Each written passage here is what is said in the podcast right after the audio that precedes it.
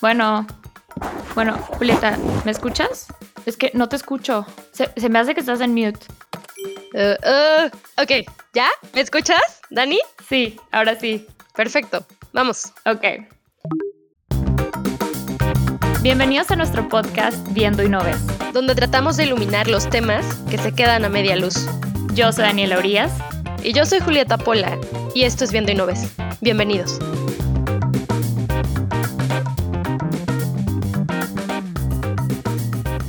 Hola amigos, bienvenidos a un episodio más de Viendo y No Ves. El día de hoy vamos a hablar de otro tema súper relevante en México que ha ido ganando espacios y del cual ya nos habíamos tardado en platicar, pero el día de hoy justamente tenemos a José Antonio Aguilar. Él es fundador y director de Racismo MX. Racismo MX surgió como una iniciativa para visibilizar el racismo y abrir la conversación sobre el tema en la sociedad mexicana. Ahora, bueno, es una asociación civil que se llama Educación contra el Racismo AC y que tiene el objetivo de desarrollar contenido educativo que combata el racismo. Entonces, estamos súper felices de tenerte aquí, José Antonio. Por favor, el piso es tuyo.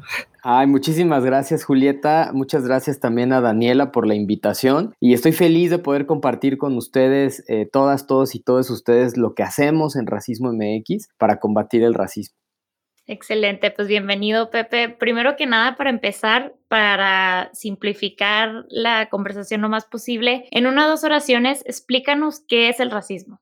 Bueno, el racismo es un sistema de opresión histórico y estructural que se sostiene de la idea de que hay ciertas poblaciones mejores que otras. Por la historia de México, esta población normalmente se asocia a las personas blancas o de origen europeo, mientras que las poblaciones oprimidas o eh, minorizadas han sido las poblaciones indígenas, afrodescendientes o de tono de piel moreno. Y este sistema pues tiene efectos eh, en la vida de las personas desde la parte íntima y de afecto, ¿no? De autoestima, pero también estructurales como en, las desigualdades sociales y económicas. Gracias, Pepe. Bueno, vamos a tratar de, entrar un poquito más, nos, nos explicas como de manera bastante general, ¿no? ¿Qué es el racismo? ¿Cómo se ve? Creo que hay países, en, sobre todo Estados Unidos, ¿no? Donde, donde ese concepto de racismo es como muy claro, es muy obvio, se ve en diferentes capas. En México se confunde hay un tema ahí de es clasismo, es racismo, así somos los mexicanos, es una cosa cultural.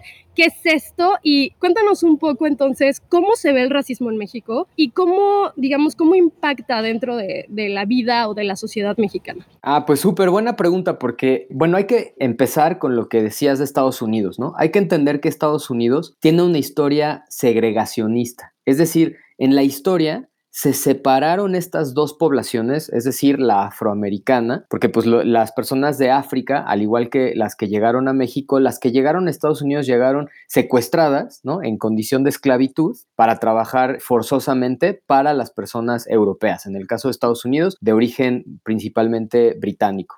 Y entonces esta cultura segregacionista de separación, pues generó un racismo bastante marcado, como bien lo apuntas. Pero en el caso de México, la política fue asimilacionista, es decir, vamos a hacer que las personas indígenas y afrodescendientes se asimilen a como somos nosotras las personas blancas que en México eran de origen principalmente español. Entonces, parecería que lo asimilacionista es mejor que lo segregacionista, pero la realidad es que no. Cada una de las dos tiene sus bemoles, ¿no? Y en el caso de México, justamente lo que les cuento, ¿no? El, digamos que la brújula de esta eh, política asimilacionista no es generar una población mestiza, sino que más bien las personas indígenas y afrodescendientes se hagan a la manera europea. Entonces, ¿Por qué nos confunde tanto? Pues porque aunque esa es la dinámica real de nuestra sociedad, en realidad la narrativa es otra. La narrativa es la del mestizaje, ¿no? Que somos una mezcla, ¿no? 50% eh, indígena y 50% europea,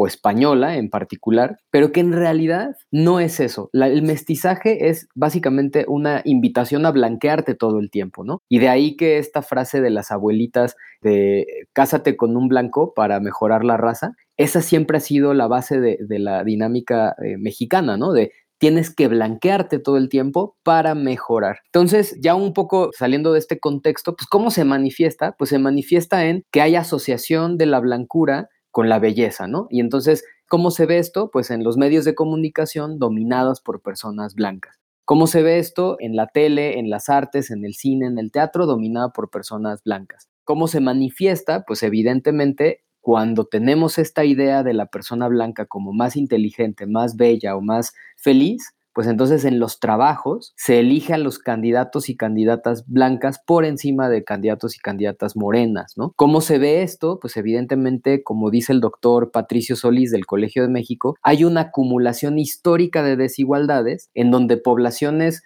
morenas, indígenas y afrodescendientes, pues presentan unos índices de pobreza mucho más altos que el resto de la población. Entonces, esas son las manifestaciones tangibles de una idea que se gestó, pues básicamente hace 500 años. Ok, perfecto. Creo que la manera que lo explicaste nos da una muy buena idea de lo que es el racismo en México, porque creo que todo el mundo lo ha visto, lo hemos experimentado. Entonces, es bastante visible, pero muchos mexicanos no lo quieren ver. Entonces, justo por eso te quiero preguntar, como dijo Julieta, frecuentemente en México los mexicanos dicen que el racismo no existe, que existe el clasismo. ¿Por qué existe este argumento común y qué le dirías a una persona que cree eso para explicarle que en México sí existe el racismo?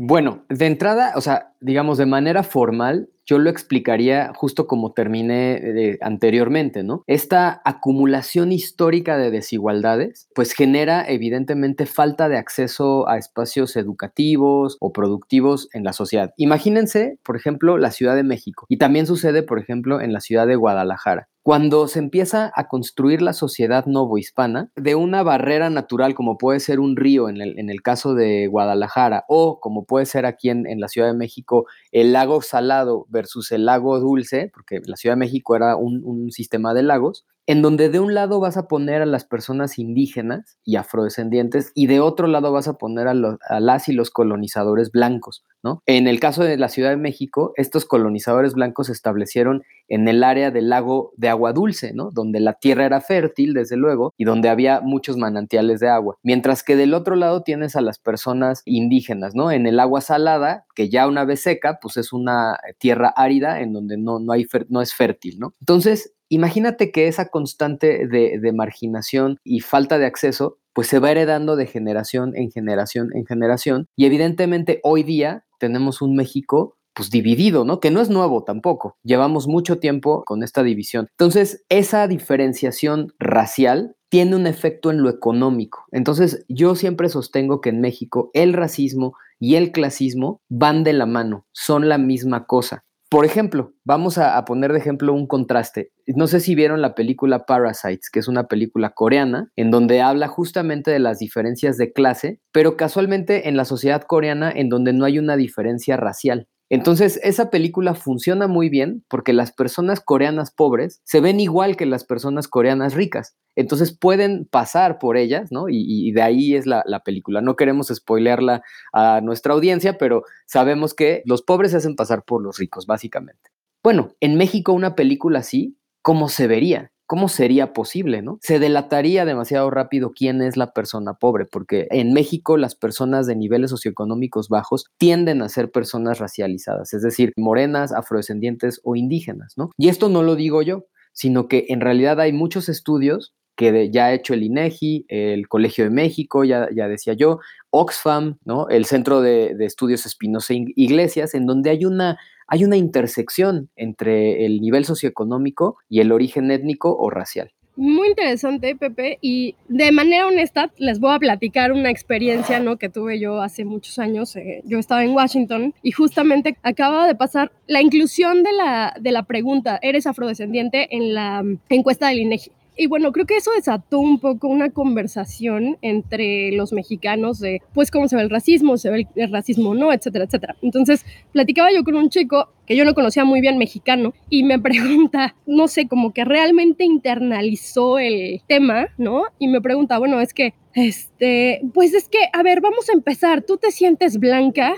Y mi respuesta, mi respuesta fue en México sí. ¿Por qué? Porque creo que es muy importante hablar y ser capaces de aceptar que ciertas personas en México vivimos con cierto privilegio. Si no somos capaces de vernos en ese espejo, no va a haber charla que funcione, porque entonces ah, no, claro que no. Entonces, el hecho de tener dos maestrías, eh, haber conseguido X y Y trabajos, es nada más porque, o sea, por otro tipo de capacidades que no tienen nada que ver con un tema estructural que sí existe. Tú acabas de, contarnos cómo sí existe y cómo tenemos que reflexionar acerca de eso. Y también entender que ese tema del famoso privilegio del que se habla mucho en Estados Unidos también existe en México, también existe en otros países latinoamericanos. ¿Qué opinas sobre esto, Pepe? ¿Cómo se crea un diálogo empático y de entendimiento en una sociedad como la mexicana donde muchas veces somos de mechas cortas? ¿Cómo platicamos de esto?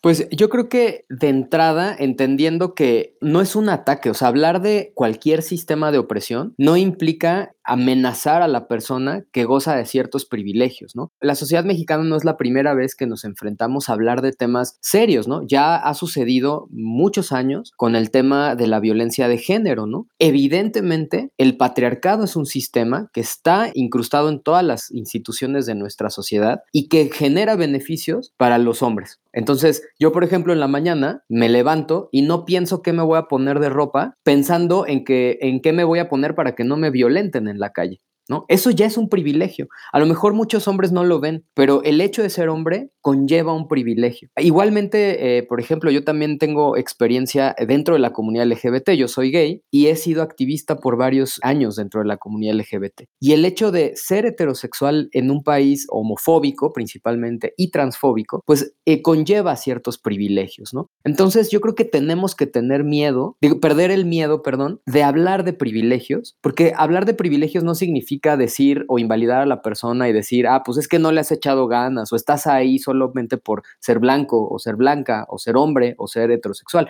No se trata de eso, se trata de entender estas estructuras para evitar que solo algunas personas tengan acceso a ciertos privilegios y hacer una sociedad un poquito más igualitaria. Yo, yo partiría de la empatía, partiría de esta autocrítica y partiría de ese ánimo de una sociedad mucho más igualitaria muy atinado, creo, tu comentario. Ojalá que sí, que esa empatía exista, que el entendimiento, la tolerancia, el querer escuchar, ¿no? Creo que ese es un tema que Daniela y yo hemos trabajado mucho acá en, en Viendo y No Ves. Hacemos este programa porque de veras nos gusta escuchar los puntos de vista que tiene la gente que logramos entrevistar, que nos regala su tiempo que como tú, ¿no? Se han dedicado, son activistas o son estudiosos de, de temas súper complejos. Y este es efectivamente un tema complejo. Y justo lo que mencionas me resonó mucho porque efectivamente la lucha por los derechos LGBT en México, la lucha de las feministas lleva mucho tiempo y es un tema que es bien complicado también y a lo mejor aquí me dices cómo podemos hacer estas como luchas interseccionales porque lo que es muy evidente, ¿no? Con, con estos temas es que muchas veces a la gente que está empujando, ¿no? Para que las cosas cambien, se le ridiculiza, se le violenta, o sea, se le quita la voz que tiene y de todas partes ¿no? El discurso político se le quita, el discurso social se le quita. Cuéntanos, ¿qué podemos hacer ahí también? Pues un poco cuidar las luchas, ¿no? En el caso LGBT, yo te cuento que cuando, cuando empecé a, a ser parte del movimiento LGBT a principios de, de los 2000, ¿no? Nosotros y nosotras buscábamos visibilidad, buscábamos reconocimiento de existencia. En Estados Unidos, por ejemplo, pasó y tratábamos de que en México no pasara, pero también pasó y eso eh, ¿qué, es lo que pasó? Que es esa cosa que, que, quiero describir, es que el movimiento de alguna manera fue cooptado por marcas, por empresas, para usar a la diversidad sexual como una herramienta de marketing, ¿no? Entonces, eso hoy día pasa, ¿no? Y, el ejemplo claro fue este eh, caso que sucedió hace no, no, no, muchas semanas en Six Flags, en donde dos chavos estaban besando y pues los corrieron, ¿no? Cuando Six Flags cada junio pone sus banderas y se hace muy inclusivo y todo. Bueno, este ejemplo lo pongo también porque dentro del movimiento antirracista Igualmente queremos cuidar esta narrativa para que no caiga en manos de empresas que solamente quieren lucrar con la imagen de que son diversas y diversos y que no haya realmente un cambio de fondo, ¿no? O sea, lo que queremos las personas antirracistas con una perspectiva interseccional es que en realidad cambien las estructuras. ¿Queremos representación? Sí. ¿Queremos reconocimiento? Sí, pero no es suficiente. En realidad queremos un cambio estructural en donde en realidad el desbalance de poder pues se equipare, ¿no? Entonces, un poco contestando a tu pregunta es, ¿qué tenemos que hacer como activistas en contra de cualquier sistema de opresión? Es cuidar que nuestra lucha no se banalice, no se mercantilice, solamente por el hecho de mercantilizarse. Yo no digo que no hay que este, poner la bandera cada junio, ¿no? Eso está bien, o sea, hay un apoyo por parte de una empresa a un colectivo, pero que sea mucho más allá de, de solamente la treta mercadológica, ¿no? Sino que sea un impacto real, ¿no? Ok, Pepe, ahorita que mencionaste lo de la estructura, ¿por qué crees que en México se ha tardado tanto o México está tan atrasado comparado con otros países en combatir o empezar a hablar y empezar esta narrativa antirracista? ¿Por qué los mexicanos batallamos en aceptar que somos racistas o de naturaleza o lo obviamente lo aprendimos, pero ¿por qué batallamos tanto para aceptar esto y querer solucionarlo? Hay muchos factores, pero yo identifico como dos principalmente. El primero es esta idea del mestizaje, ¿no? O sea, nos han vendido muy bien la idea de que las y los mexicanos, pues somos una, una raza, ¿no? Y esa raza es la mestiza y que somos el resultado de eh, la combinación entre españoles e indígenas. Hasta se escribió al respecto de cómo se supone que somos la mejora étnica. Así es, sí, fue José Vasconcelos con su libro La raza cósmica y que él decía, no, pues somos lo, lo mejor, ¿no? Que hay. Pero de entrada eso es un poco falso, porque esta idea de que somos la combinación de españoles e indígenas, pues es falsa desde el punto de vista histórico, ¿no? En México hubo una gran población afrodescendiente que vino también como esclavos y esclavas. Y también hay otro hecho eh, comprobado, que la población europea española no se mezclaba con las personas indígenas. Digo, no quiere decir que no haya habido uno que otra mezcla por ahí, o sea, cuando tienes poblaciones viviendo en un territorio común, pues puede haber estas dinámicas, pero no fue tan numeroso como para plantear esta combinación. Y esta idea del mestizaje pues no considera a las personas afrodescendientes. O sea, somos españoles e indígenas, pero no afrodescendientes, cuando las personas afrodescendientes sí también hay evidencia histórica que se mezclaron en, en mayor número con las personas indígenas, ¿no? ¿Por qué? Porque era su forma de encontrar su libertad. Entonces, una vez dicho esto, hay que analizar esta dinámica del mestizaje. Pues el mestizaje básicamente es una dinámica de blanqueamiento. O sea, nunca nadie quiere mezclarse con alguien más oscuro, ¿no? Sino que es una dinámica de cásate con un blanco o una blanca para mejorar la raza. Y no nada más en cuestión fenotípica o biológica, sino también en cuestión cultural. Un mestizo o una mestiza, ¿quién es? Alguien que deja su lengua para hablar español, deja sus ideas políticas comunitarias para adoptar la democracia liberal europea, deja su forma de organización económica para adoptar el capitalismo. Entonces, básicamente, una persona mestiza es una aspiración a ser una persona europea, ¿no? Entonces, obviamente, eso me lleva a la segunda cosa, ¿no? Se vuelve una carrera a ver quién es más blanco o blanqueado, ¿no? O sea, quién logra blanquearse más en esta carrera. Entonces, claro, nadie quiere hablar de ese tema porque es un poco, primero, hablar de blancura, pues implica hablar de privilegios. Y número dos, hablar de tonos de piel moreno implica hablar de qué tanto he cumplido yo con la misión de blanquearme, ¿no? Entonces,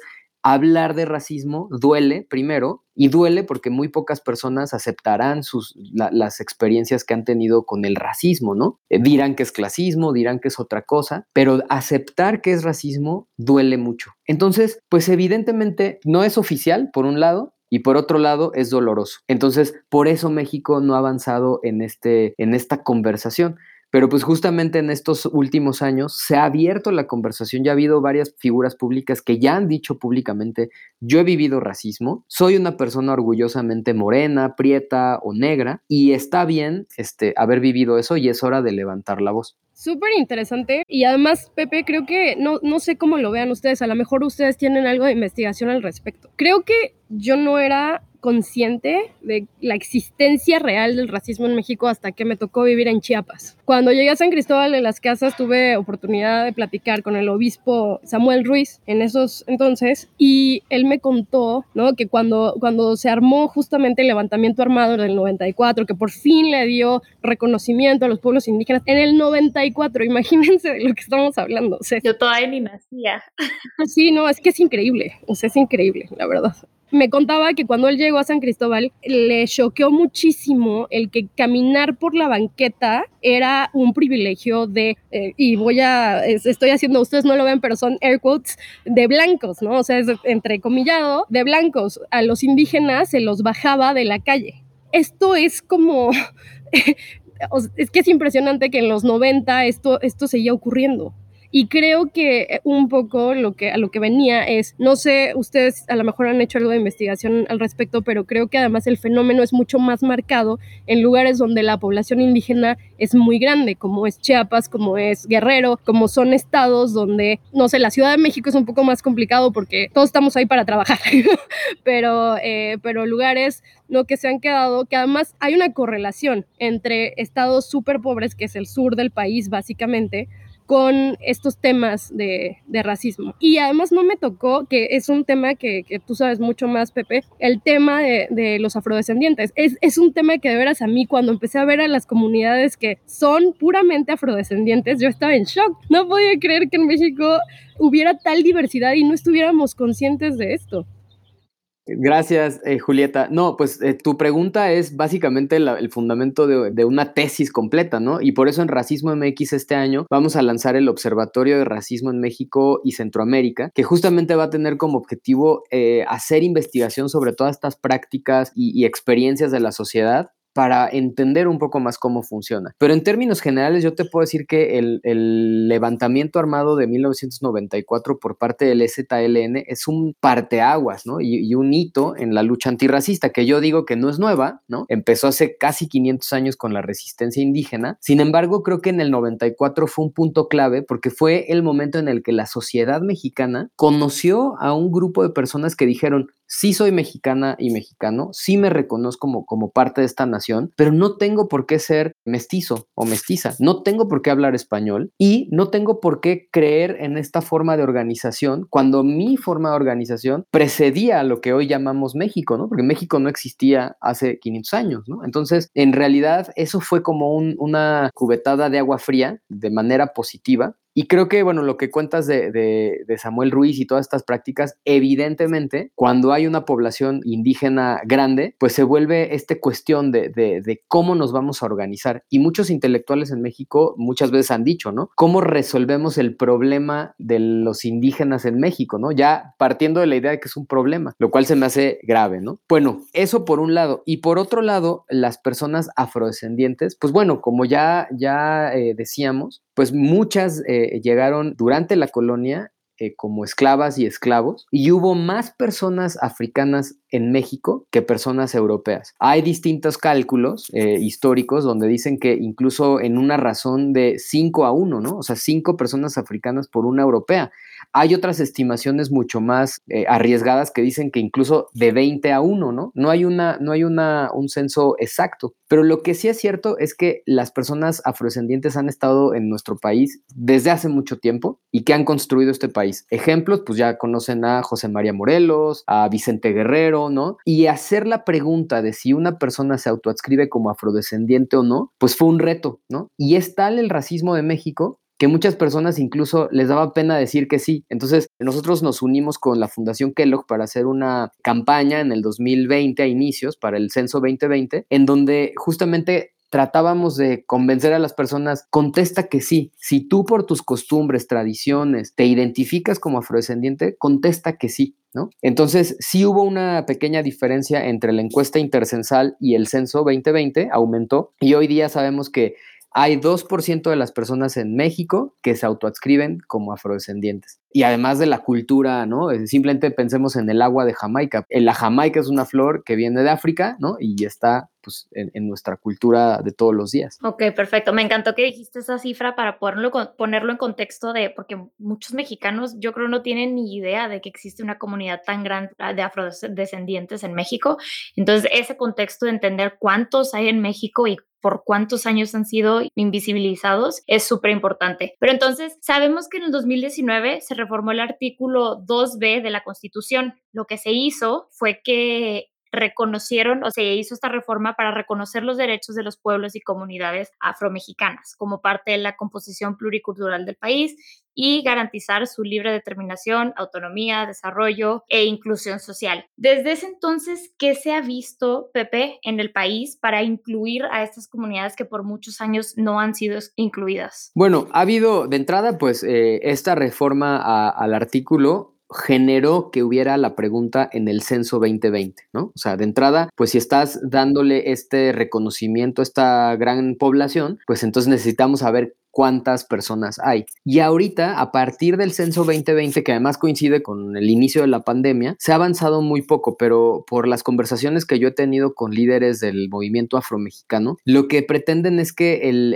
Instituto eh, de los Pueblos Indígenas además también vea asuntos de comunidades afrodescendientes, ¿no? Porque hoy día no hay ninguna institución federal o local que atienda estas necesidades, ¿no? Las comunidades afrodescendientes, especialmente de los estados con más población como Veracruz, Guerrero y Oaxaca, pues tienen demandas específicas, ¿no? Y además, no solamente en cuestión económica, sino también cultural y educativa, ¿no? Entonces, pretenden generar como parte del Instituto de Pueblos Indígenas, otro bracito, digamos, que atienda sus necesidades comunitarias y siga generando más visibilidad y reconocimiento, ¿no? Porque justo lo que decíamos, México ha sido históricamente racista contra estas comunidades porque les ha invisibilizado, ¿no? Entonces, ahora es tiempo de revertirlo, compensar y promover, ¿no? La existencia de estas comunidades para que se sepa y quede claro que es parte de la nación mexicana desde siempre, ¿no?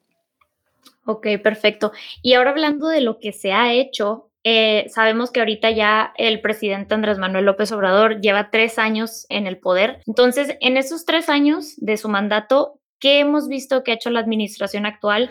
¿Cómo crees que se ha abordado, en tu opinión, el racismo? ¿Qué se ha hecho? ¿Qué falta por hacer? Cuéntanos un poquito sobre eso.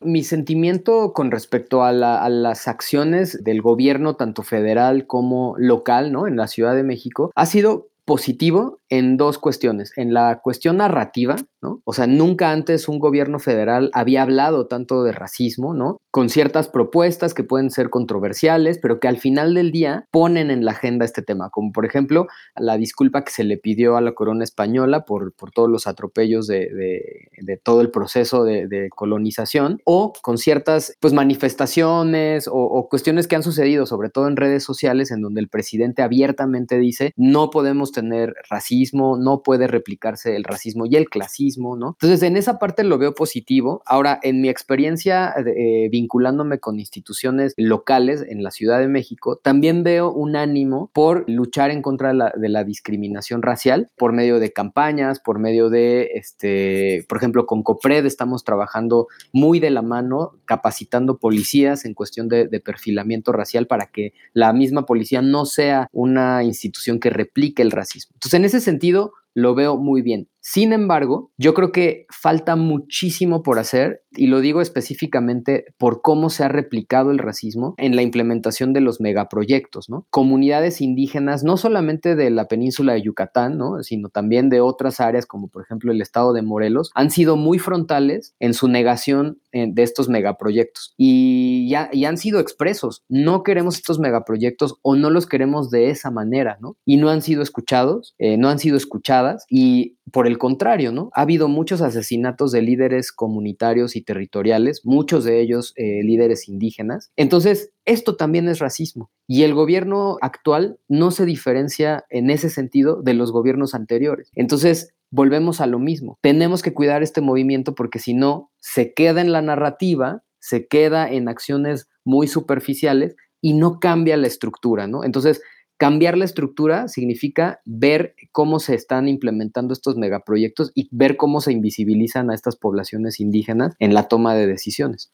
De hecho, ahorita que justo lo mencionas, estuvimos platicando con un activista, bueno, hablábamos de activismo y cómo la mayor parte de nuestros líderes ambientalistas en México vienen de comunidades indígenas. Y por desgracia, ¿no? Lo que estamos viendo, lo que llevamos viendo es un montón de desapariciones y asesinatos de estos líderes y, nada, ninguna respuesta, ¿no? Por parte de las autoridades. Entonces, supongo que esto es un poco un componente estructural del racismo, ¿no? No, no ponerle atención o no perseguir los crímenes contra estas comunidades. En ese sentido, Pepe, ¿qué tipo de crímenes o qué tipo de violaciones a derechos humanos, etcétera, están viviendo nuestras comunidades indígenas más allá de lo que, digo, los mexicanos todos los días vivimos en una situación complicada en términos de la seguridad, pero ¿qué, ¿qué, es lo que ellos enfrentan más que nosotros? Pues yo creo que la principal cosa de la cual se pueden dar muchísimos ejemplos es justamente algo que ya platicábamos, ¿no? Este mestizaje que te orilla a dejar tu lengua, que te orilla a dejar tu comunidad, que te orilla a dejar tus costumbres en pos de una cosa que se está vista como mejor, que es la forma de ser europea, ¿no? O sea, habla español, cree en el capitalismo, cree en la democracia, cree... y no estoy diciendo que eso esté mal, ¿eh? O sea, yo hablo español, yo crecí en esa cultura, pero lo, lo que critico yo es la imposición y que si no quieres hacerlo,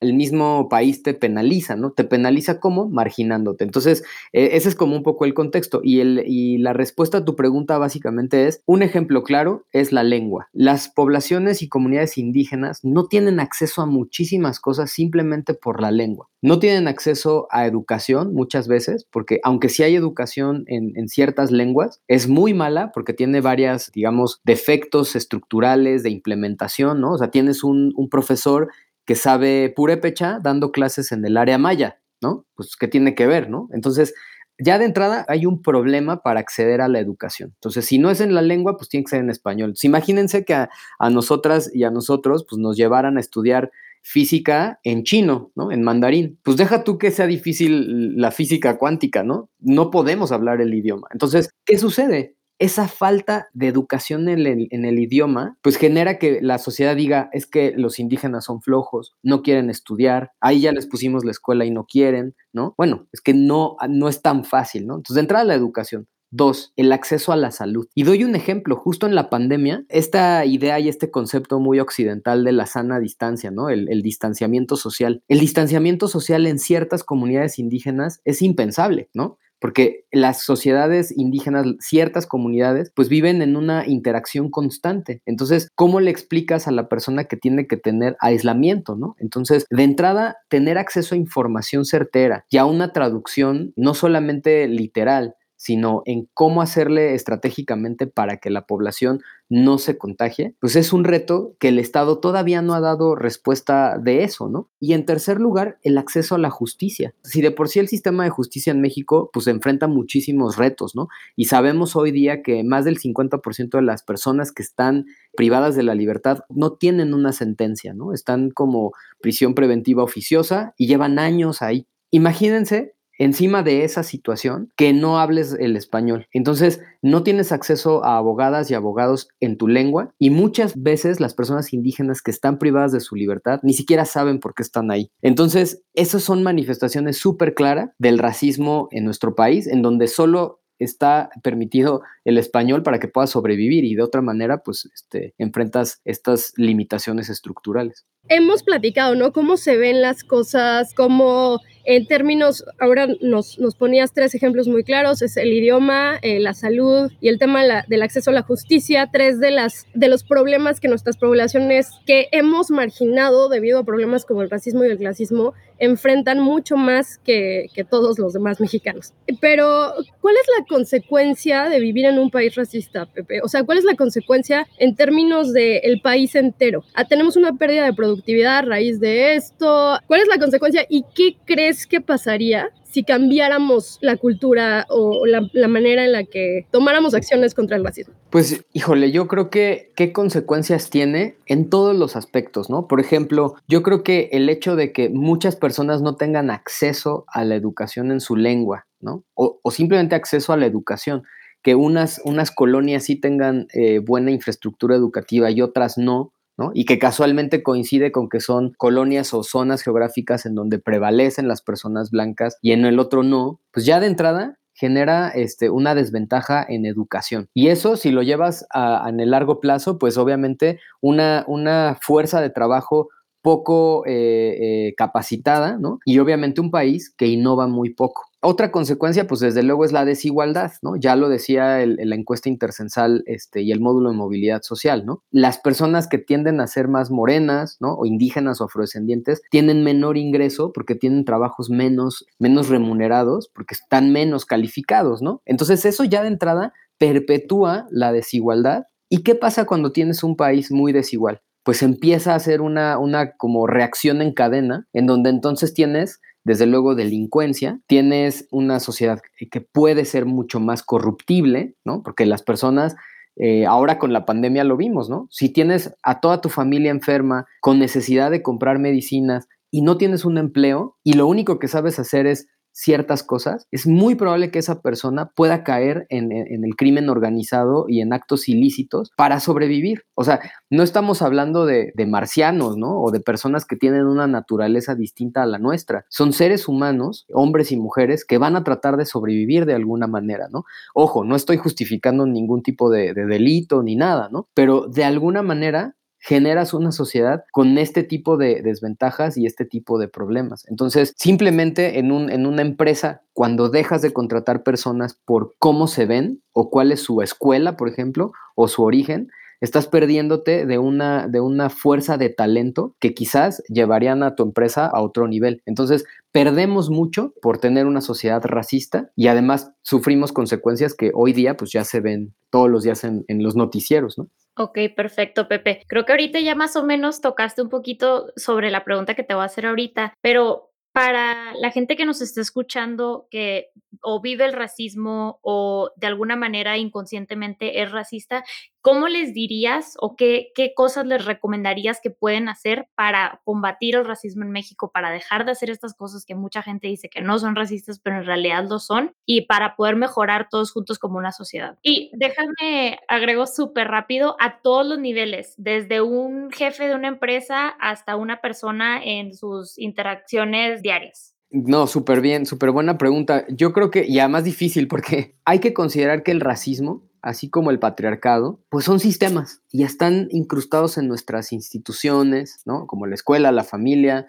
y obviamente somos socializadas y socializados ahí. Entonces, caer en actitudes eh, racistas es muy probable, ¿no? O sea, no es que una persona sea racista per se, ¿no? O sea, conozco muy pocas personas que abiertamente dicen odio a las personas indígenas o odio a las personas morenas, ¿no? Hay, sí existen, pero son muy pocas. La mayor parte de, las actitudes racistas que tenemos no es que no sean conscientes, pero sí de alguna manera son automáticas. Entonces, yo creo que la cosa que yo les diría a las personas es, hay que asumir que todas y todos somos racistas porque crecimos en un sistema racista y que este racismo se puede manifestar en todas nuestras decisiones todos los días, ¿no? Desde, por ejemplo, ya decíamos, un jefe, ¿a quién voy a contratar, ¿no? O a quién le voy a comprar, quién va a ser mi proveedor, o a quién le quiero vender, o qué tipo de publicidad voy a hacer. ¿No? Esas son las decisiones que incluso en la, en la industria publicitaria son automáticas. Quiero hacer un comercial, necesito modelos blancos o en el área individual, ¿no? ¿Con quién me voy a juntar? ¿Quiénes quiero que sean mis amigos? ¿O quién quiero que sea mi pareja sentimental, ¿no? ¿Con quién quiero relacionarme? Entonces, estas pequeñas decisiones, pues van a mostrar todos nuestros sesgos y todos estos sesgos racistas que aprendemos desde niños y niñas. Yo eh, les invito a que vean el video que está en YouTube de los niños y niñas que eligen un muñeco moreno contra un muñeco blanco y no podemos decir que los niños y esos niños o esas niñas sean racistas per se. Simplemente están mostrando todo lo que han aprendido y eso no se quita con el tiempo. De hecho, todo lo contrario, eso se fortalece. Entonces, yo lo que les diría es cuestionen sus decisiones y vean cómo se manifiesta el racismo en cada una de estas decisiones que hacemos todos los días.